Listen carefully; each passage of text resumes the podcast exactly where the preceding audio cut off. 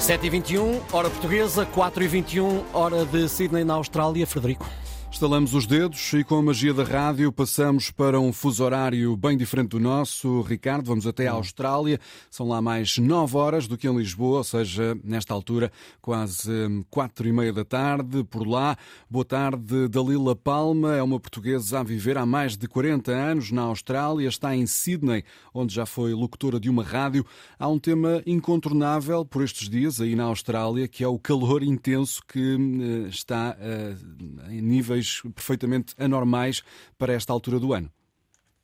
Olá, então bom dia para Sydney. Ah, aliás, boa tarde para Sydney, efetivamente, e bom dia Portugal, bom dia Ricardo e Frederico. Efetivamente, a onda de calor que está a afetar partes da Austrália neste momento é bastante preocupante e Sydney tem sido das mais afetadas. De que forma é que o calor se manifesta e, e, o que é que tem acontecido? Sabemos que, por exemplo, já houve quem se sentisse mal durante uma prova desportiva aí em Sydney. Exatamente, foi no, no último domingo, portanto no dia 17, houve uma prova desportiva, uma maratona, e houve se a memória não me falha, acho que 22 pessoas foram hospitalizadas e 40 foram atendidas pelos um, prontos-socorros derivados exatamente à, à, alta temperatura que se fez sentir. E, aliás, que se faz sentir há mais de uma semana. É uma onda de calor incomum para a época, porque as coisas bem vistas nem sequer ainda estamos no equinócio da primavera, ainda não aconteceu, se não me engano é amanhã ou depois de amanhã e, e é realmente preocupante, dado que a Austrália é um país uh, fácil de, de, pegar fogo e, e, dado o seu tamanho, muito difícil controlar. O governo australiano proibiu, inclusivamente, atividades que pudessem representar risco de incêndio. Como é que também os australianos têm lidado, de que forma é que se têm adaptado a esta onda de calor? Uh, têm saído menos de casa, por exemplo?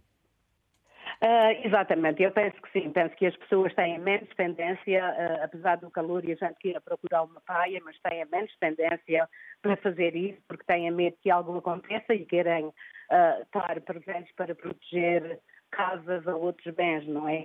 Mas realmente é, o governo australiano faz muito, mas não pode fazer tudo e precisa da colaboração da população, e é isso que o australiano realmente e geralmente faz. Um, não sei se vocês aí, claro que sim, eu acho que sabem, uh, foi ontem já anunciado um, oficialmente a entrada do El Niño, que é exatamente o contrário de La Niña. Uh, La Niña é chuva, foi aquilo que fizemos nos passados três anos. El Niño vem com calores intensivos, como este que estamos a sentir neste momento. São 4 e 20 da tarde e temos 36 graus centígrados aqui na área. É bastante calor, de facto. Obrigado, Dalila é, Palma, por esse retrato. Dalila Palma, uma portuguesa na Austrália, num fuso horário bem diferente do nosso. E é lá na Austrália, Ricardo, que o tema do momento é o calor atípico para esta altura do ano. O fuso horário desta quarta-feira.